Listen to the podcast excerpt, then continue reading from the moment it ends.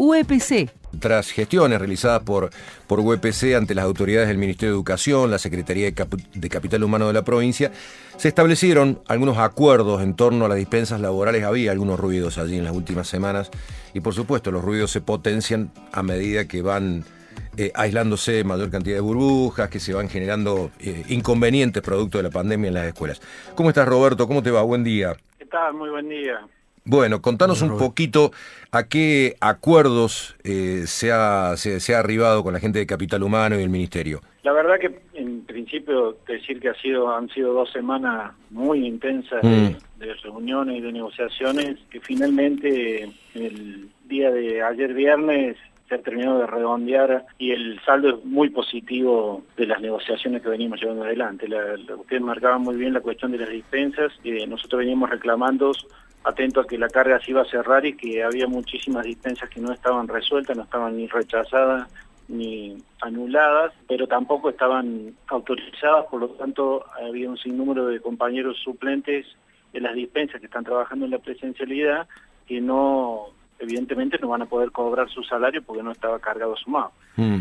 En esto, la Secretaría de Capital de la Gobernación, a través de Capital Humano y del Ministerio de Educación, emitieron una resolución el día 19 de abril, la 181, que en realidad modifica la 48, que era anterior, donde introduce algunos cambios en el procedimiento, pero también introduce un párrafo en el anexo que establecía que aquellos docentes cuyas dispensas fueron rechazadas se, les, rechazadas, se les iba a descontar los haberes por el periodo de haber estado en la dispensa. Mm. Bueno, eso fue un detonante muy fuerte y finalmente arribamos a, cuestiones muy, muy valorables.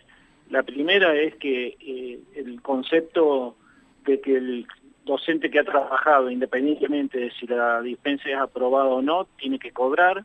Eso quedó totalmente ratificado por ese periodo. Bien. Y nosotros también le hemos pedido en esa situación de que eh, hagan un corte, de manera que se puedan resolver e identificar cuáles eran las causales.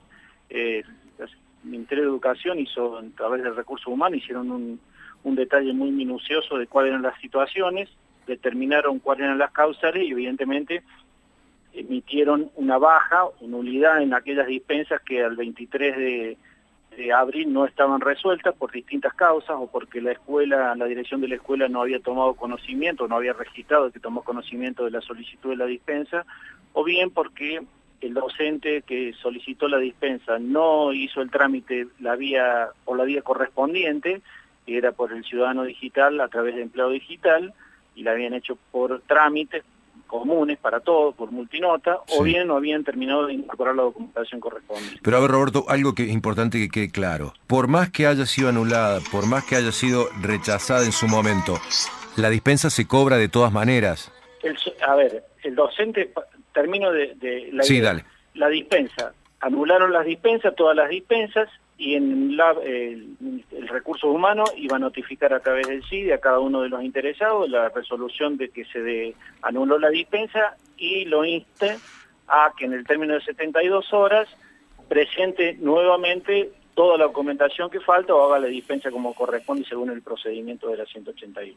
Bien. Primer punto. El docente que le, al docente que solicitó la dispensa y se la rechazaron, ese docente queda a disposición de la escuela y si considera que su causal está para estar dentro del, marco de las dispensas, debe iniciar un recurso de reconciliación y presentar la documentación correspondiente.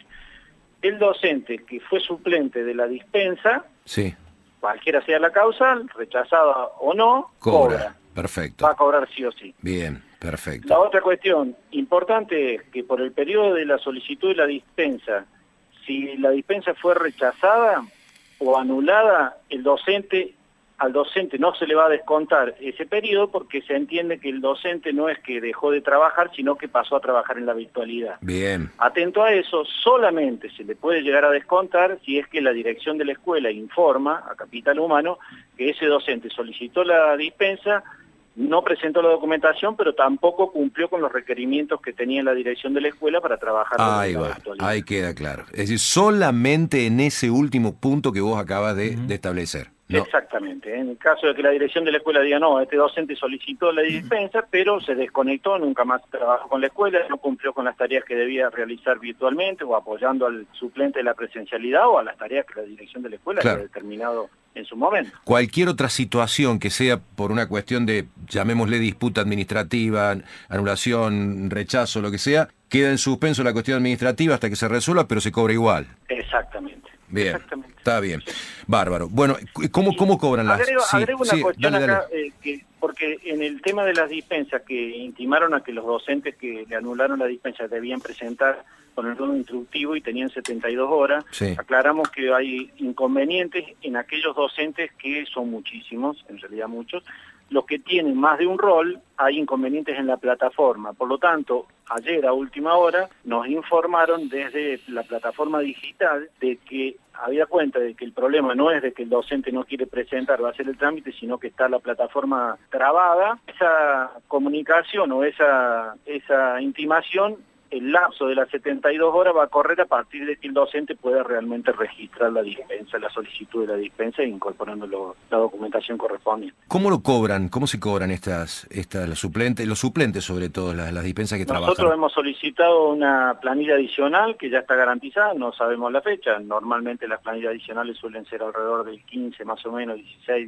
17 del mes posterior, pero los, los suplentes que trabajaron todos aquellos que trabajaron en relación de la dependencia y no pudieron cobrar porque sus no fueron cargados, van a cobrar en planilla adicional. Está bien. Eh, recién hablaste de aquellos que tienen que tienen la posibilidad de un recurso de reconsideración cuando han sufrido un rechazo de dispensa. ¿Cómo, cómo se procesa eso?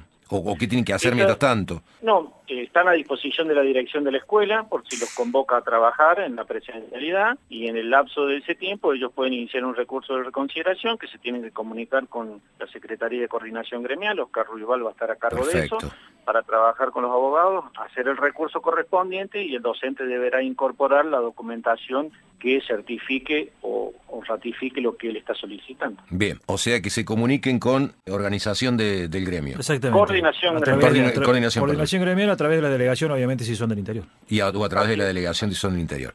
Bueno, eh, eh, ya en, un ratito Oscar nos va a hacer un repaso, un punteo más, más, más este, detallado de los lugares más complicados y todo.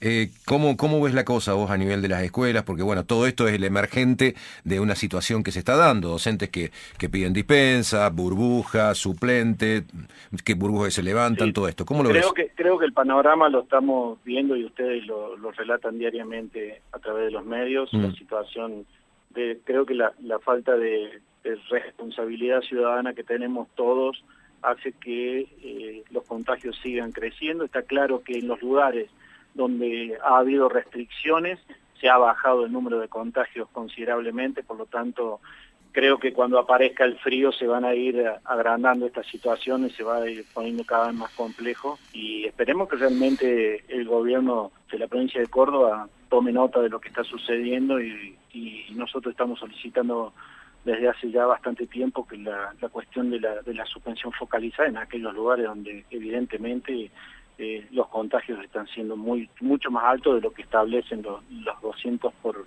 100.000 habitantes. Claro, seguro. Gracias a Roberto. Roberto Cristale sobre varias cuestiones. ¿eh?